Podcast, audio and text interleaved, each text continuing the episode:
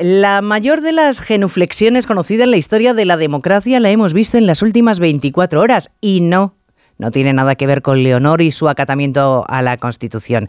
Quien ha hincado las rodillas, si no las dos, en el suelo es el Partido Socialista, en la persona de su número 3, de Santos Cerdán, que se doblega ante un fugado de la justicia al que en el colmo de la indignidad le llama presidente. Un prófugo tan orgulloso de su desprecio a España que reta a todos posando bajo una foto del referéndum ilegal del primero de octubre. Una instantánea vil perpetrada horas antes del acto de jura de la heredera para que no haya ni una institución a la que no hayan tratado de diluir o de restar protagonismo. No sabemos si lo siguiente será el referéndum de autodeterminación. No en vano nos dijeron que nunca habría amnistía y nos mintieron.